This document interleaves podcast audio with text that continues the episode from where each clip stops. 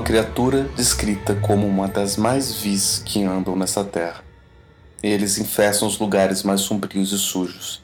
Eles se gloriam em decadência e desespero. Eles drenam a paz, a esperança e a felicidade do ar ao seu redor.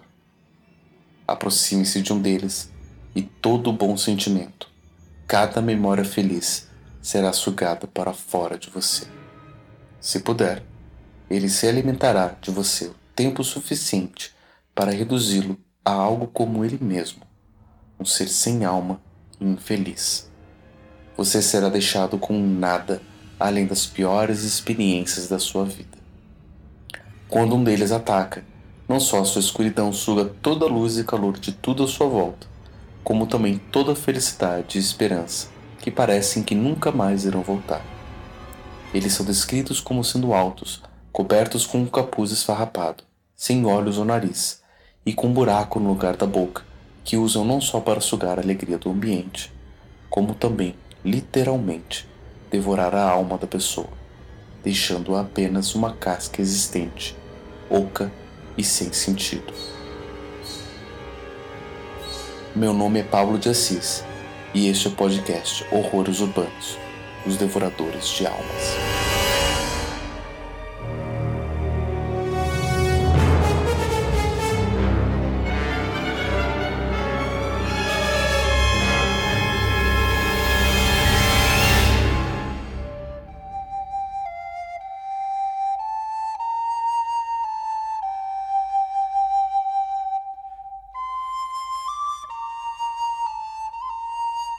Originalmente, esta é a descrição de uma criatura da ficção, o Dementador, da série de livros de Harry Potter, criado por J.K. Rowling. Mas, apesar disso, algumas pessoas dizem já terem encontrado um Dementador fora dos livros e das telas do cinema.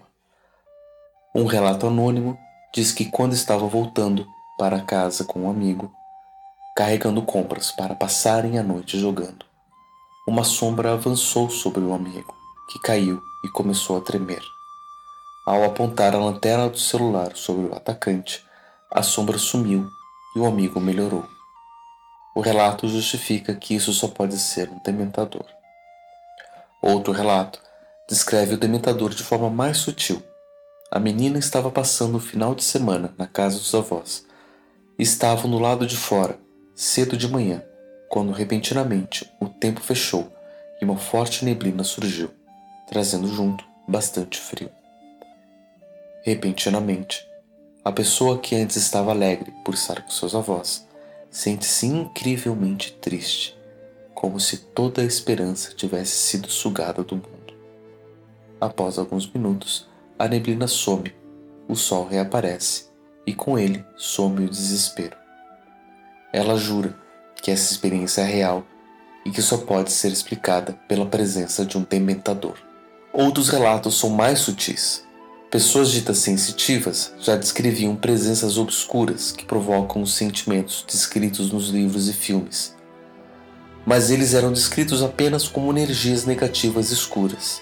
Inclusive, essas energias se prendem às pessoas através de traumas e experiências negativas, tal qual aconteceu com Harry Potter nos livros e sua experiência com Voldemort e a morte de seus pais. Mas, nos encontros dessas pessoas sensitivas, eles não lidam com bruxos e ex-condenados da prisão de Azkaban, mas sim com pessoas que sofreram e sofrem com depressão e ansiedade. Inclusive, J.K. Rowling descreve que a inspiração para a criatura surgiu após um período de depressão crônica sofrido por ela. Sua experiência com a depressão foi descrita como a incapacidade de imaginar que você nunca mais será alegre na vida. É a desesperança, esse sentimento muito amortecido e bastante diferente da tristeza.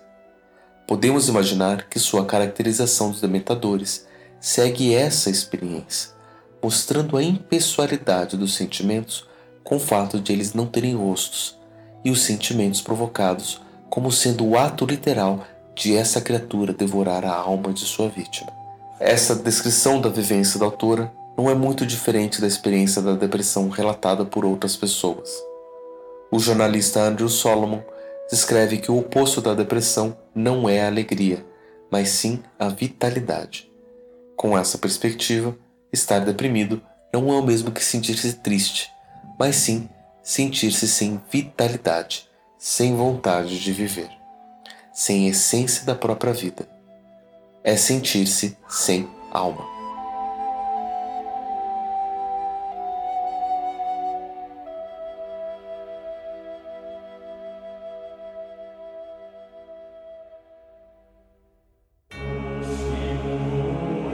Na Idade Média, esse sentimento era personalizado na figura dos demônios. Quando perguntaram a Santo Antônio no deserto como ele conseguia distinguir os anjos que vinham a ele humildemente dos demônios que vinham disfarçados, ele disse que percebia a diferença pelo modo como se sentia depois que iam embora. Quando um anjo nos deixa, dizia o santo, nos sentimos fortalecidos por sua presença. Quando um demônio nos deixa, sentimos o horror.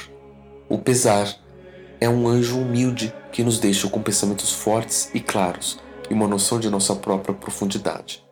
A depressão é um demônio que nos deixa horrorizados diante do vazio da nossa existência. No século V, Cassiano escreve sobre o sexto combate contra o abatimento e angústia do coração, dizendo que este é o demônio do meio-dia citado no Salmo 90, que produz desagrado quanto ao lugar onde se está, desgosto, desdém e desprezo pelos outros homens, e apatia.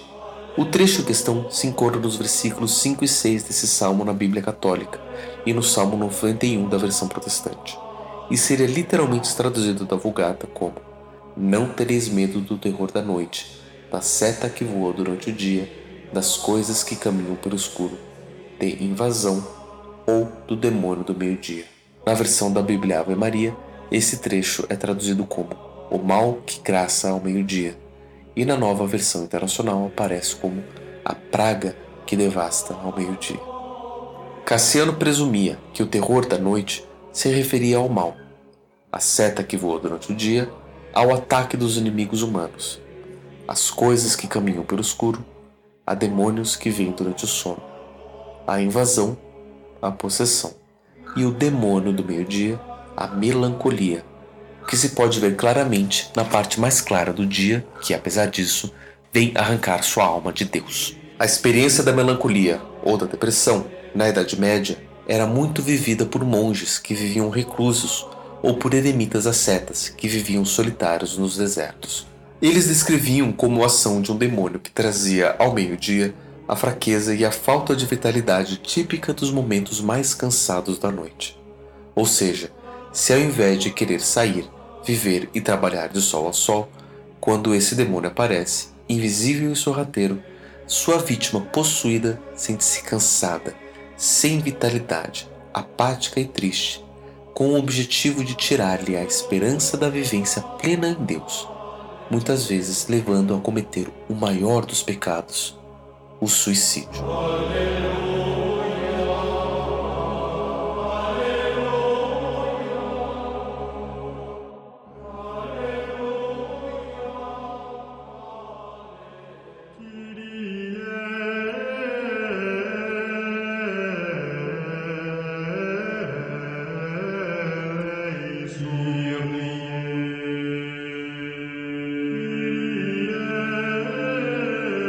Outros pecados podem assolar a noite, mas esse, audacioso, consome dia e noite. O que dizer em favor de um homem desprotegido pelo escudo da verdade de Deus? A punição talvez possa redimir um caso tão sem esperança. Cassiano insistia que o homem melancólico poderia ser colocado para fazer trabalhos manuais, que todos os seus companheiros deviam se afastar dele e abandoná-lo. Evagrio, usando a mesma frase, disse que o desalento melancólico era um demônio do meio-dia, que atacava e tentava o devoto que se privava dos prazeres e fontes de pecado. Ele o punha na lista das oito principais tentações a que precisamos resistir na terra.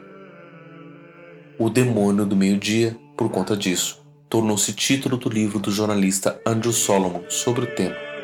Ele comenta: A imagem serve para conjurar a terrível sensação de evasão que acompanha a situação difícil do depressivo. Há algo duro e afrontoso na depressão. A maioria dos demônios, a maioria das formas de angústia, apoia-se na escuridão da noite. Vê-los claramente é derrotá-los. A depressão apresenta-se ao fulgor total do sol, não se sentindo desafiada pelo reconhecimento.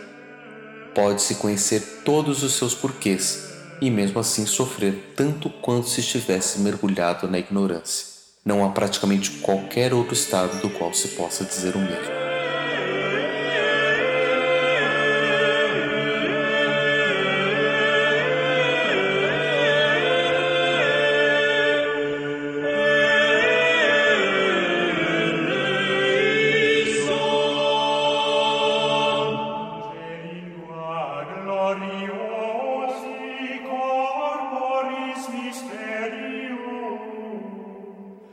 Essas descrições da depressão ou da melancolia aparecem em diversas fontes na Idade Média.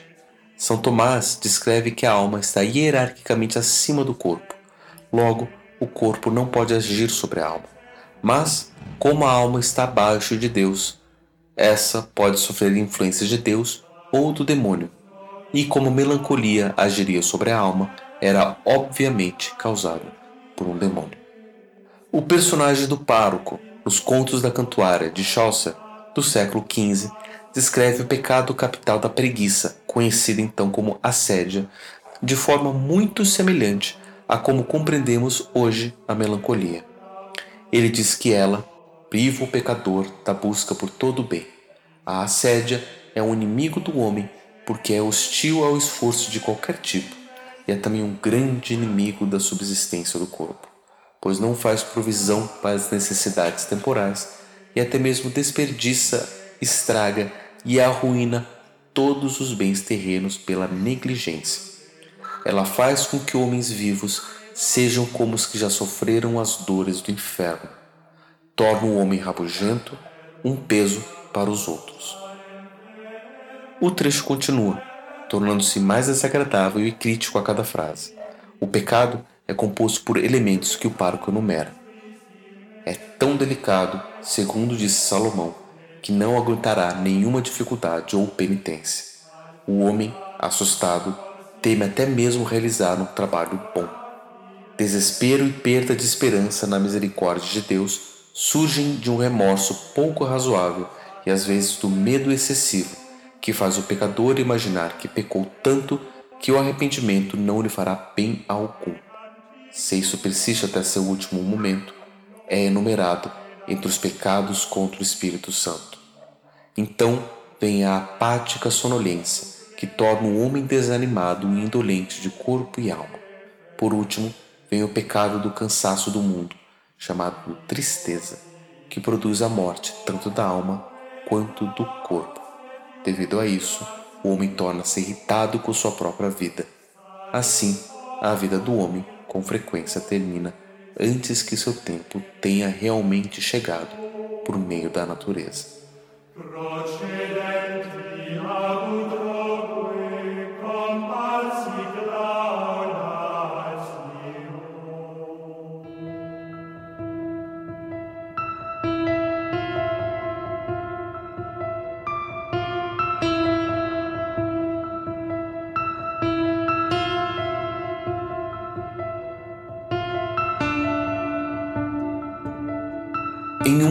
um mundo onde os demônios não fazem sentido, a depressão é vista como uma doença. Inclusive, ela já aparece nos jargões médicos desde a antiguidade. Foi Hipócrates quem descreveu o comportamento humano regido por quatro humores. Um deles, a bile negra, traduzido do grego melan, negro, e colis, bile, produzia em que se observava aversão à comida, falta de ânimo, inquietação irritabilidade, medo ou tristeza que perduravam por longo período. Isso seria resultante de uma intoxicação do cérebro por esse humor. Por conta disso, essa condição passou a ser conhecida como melancolia. No século II, o médico galeno, corroborando as ideias de Hipócrates, disse que o medo e a falta de ânimo eram os sintomas cardinais da melancolia. Na época, os tratamentos indicados eram o uso de plantas medicinais, como Eléboro, Meimendro, Mandrágora e Beladona. e de purgantes para a eliminação da bile negra. O termo sobrevive durante toda a Idade Média e boa parte da Idade Moderna. No século XIX, o termo melancolia e as ideias relacionadas a ela perderam seu valor no mundo científico. O termo depressão, no entanto, ganha força e consolidou-se nas décadas seguintes como uma doença, uma enfermidade independente. Hoje em dia, com o avanço das neurociências, há a tendência de se compreender as doenças mentais como perturbações do cérebro, como lesões ou desequilíbrios químicos. A depressão seria causada pelo desequilíbrio do neurotransmissor serotonina, que estaria muito mais abaixo do que o normal. A função desse químico no cérebro seria o de regular a formação de novas sinapses, ou encontros de neurônios. Cada sinapse cria novas possibilidades e cadeias de novas informações e comportamentos. Sem serotonina, não são criadas novas sinapses e as existentes tampouco se mantêm. Mas, como é que o cérebro faz isso naturalmente? Diante de novos estímulos do ambiente, o cérebro libera serotonina para forçar a criação de novas sinapses, reforçando com isso as experiências e o aprendizado. Esse neurotransmissor, inclusive, nos dá a sensação de bem-estar e tranquilidade, que serve para reforçar as sensações positivas das experiências. Porém, com uma rotina repetitiva, sem novos estímulos, ou então com uma vivência onde tudo dá errado e punições são ofertadas como se fossem balas, não há incentivo para que as pessoas experienciem nada novo, e a serotonina não é naturalmente produzida pelo cérebro as pessoas se sentem mal, desanimadas e sem esperança. Um estado crônico disso pode levar inclusive a um encolhimento do cérebro devido à presença de menos sinapses, e problemas como perda de memória e alterações de personalidade passam a ser comuns. Um outro nome para essa condição é o de desamparo aprendido. Os primeiros estudos que estabeleceram essa ideia foram feitos com cachorros, colocados em situações onde não poderiam evitar punições como choques elétricos. Outros cachorros poderiam evitá-los, seja pulando uma cerca ou então apertando o botão. Em outro momento, esses mesmos animais eram colocados em uma situação onde todos poderiam evitar a punição. Para aqueles que aprenderam que não havia como escapar dos choques, eles não faziam nada além de enfrentar o sofrimento, desamparados. Apenas depois de fisicamente serem carregados para outros ambientes, por várias vezes é que eles aprenderam como se proteger. Outro experimento foi feito com adultos que tinham que executar determinada tarefa enquanto ouviam um ruído irritante. Alguns desses participantes tinham condições de desligar o som, enquanto para outros o barulho era inevitável. Mesmo não desligando o som, aqueles que tinham condições de evitá-lo, apenas pelo conhecimento desse poder, foram significativamente melhor na tarefa do que aqueles que não tinham como evitar o incômodo e estavam desamparados. Mas talvez as maiores vítimas dessa condição sejam as crianças. Não muito diferente de Harry Potter nos livros de J.K. Rowling, nossas crianças encontram nas escolas muito mais uma série de punições que não ensinam do que ambientes enriquecedores e educativos. Durante as aulas, as crianças não podem se levantar, não podem falar se respondem errado, recebem notas baixas, e aquelas que repetidas vezes não alcançam o nível esperado acabam sendo marcadas pelos colegas e professores como sendo burras ou inaptas, forçadas a repetirem os mesmos procedimentos quantas vezes forem necessários para a correta apreensão. Depois de anos de frustrações em um ambiente de desamparo, elas são jogadas no mundo para que tentem fazer diferente. A maioria, porém, só é capaz de trabalhar em funções medíocres, repetitivas, fáceis e com baixo risco e recompensas. Elas aprendem apenas a obedecer e a se contentar com o mínimo, correndo pouquíssimos riscos. E, não muito raro, depois de algum tempo assim, essas pessoas são diagnosticadas com depressão. Essa doença é tida hoje como um dos maiores problemas de saúde do século XXI. Algumas estimativas apontam que esse mal pode vir a afetar até 30% da população mundial, e a depressão, inclusive, é a segunda maior responsável por afastamento de trabalho no Brasil, sendo que a estimativa da Organização Mundial da Saúde é de que, até o ano de 2020, ela seja a maior causa de afastamento de trabalho do mundo. Ou estamos vivendo um período de epidemia de depressão, ou então estamos enfrentando uma real infestação de dementadores em todos os ambientes sociais. Diferente dos livros, nossos dementadores não estão sob controle do Ministério da Magia, mas estão soltos pelo mundo, tal qual os demônios do meio-dia, provocando sensações de desespero, desamparo e desânimo para qualquer pessoa, sem distinção de idade, gênero ou classe social.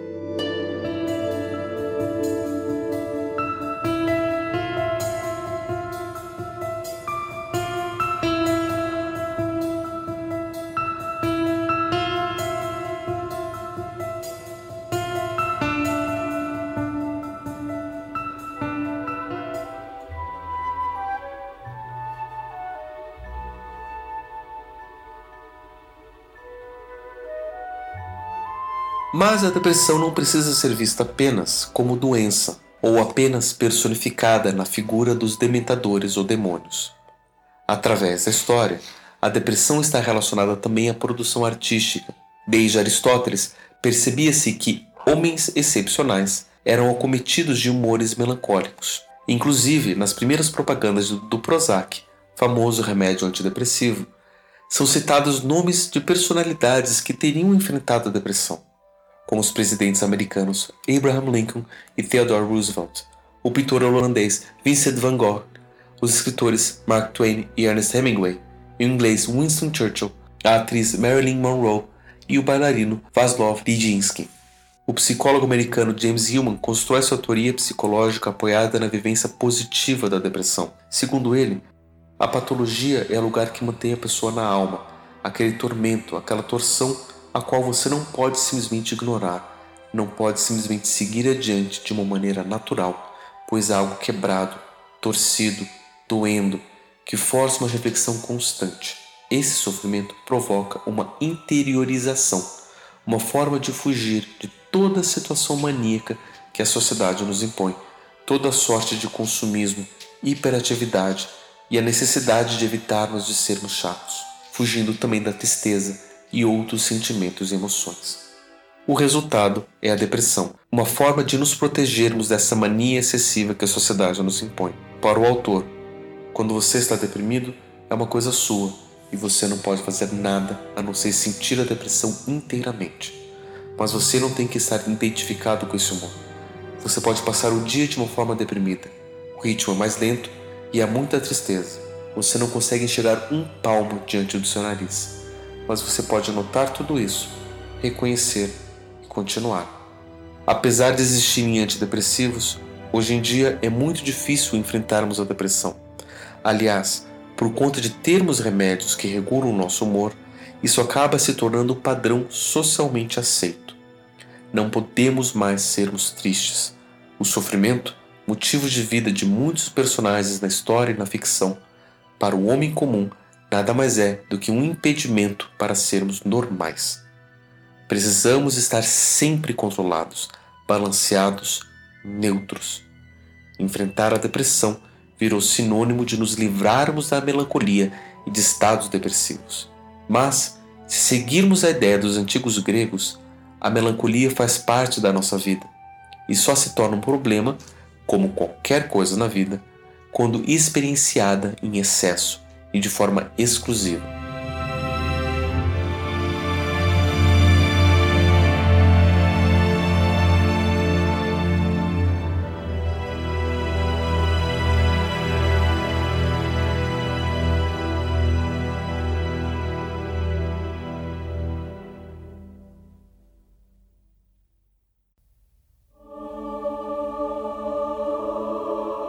Existem outras formas de lidarmos com isso. Nos livros da série, Harry Potter aprende a enfrentar os Dementadores usando um feitiço chamado Patronus. A autora o descreve, na voz do personagem Remus Lupin, o Patronus é uma espécie de energia positiva, uma projeção da exata coisa da qual os Dementadores se alimentam: esperança, felicidade e o desejo de sobreviver. Mas como ele não é capaz de sentir desespero como os humanos, os Dementadores não podem prejudicá-lo. Para executá-lo, é necessário falar o encantamento Expecto Patronus, enquanto se mentaliza a memória mais forte e positiva que se tem. No terceiro filme da série, Harry Potter consegue produzir um Patronus no formato de um escudo, não ao mentalizar uma memória, mas ao pensar na imagem positiva de seus pais junto a ele. Infelizmente, memórias positivas não são suficientes para enfrentarmos nossos dementadores cotidianos, a depressão. Quem vive com essa condição não consegue se lembrar dos momentos felizes, ou então essas lembranças não parecem ser suficientes. Várias culturas encontram diferentes formas de lidar com isso, desde rituais mágicos a festividades musicais, estimulando a produção natural de serotonina. A nossa sociedade possui também um ritual próprio, que inclui relembrar os nossos momentos dolorosos que alimentam a depressão, com o objetivo de ressignificar essas experiências e encontrar novos caminhos para lidar com esses sentimentos que sugam nossa vontade de viver. Se você está enfrentando algo assim, procure ajuda profissional. Uma outra forma descrita nos livros de J.K. Rowling de lutar contra os efeitos dos dementadores, principalmente se a vítima conseguiu sobreviver a seu ataque, é consumindo chocolate. No site Pottermore, a autora descreve que as propriedades positivas sobre o humor do chocolate são bastante conhecidas, tanto para trouxas quanto para bruxos. O chocolate é o antídoto perfeito para qualquer um que tenha se sentido derrotado na presença de um dementador, que suga a esperança e a felicidade do ambiente. O chocolate, porém, só pode ser um remédio de curta duração. Encontrar maneiras de enfrentar dementadores ou a depressão são essenciais para se tornar permanentemente mais felizes. O consumo excessivo de chocolate não beneficia nem trouxa nem bruxo.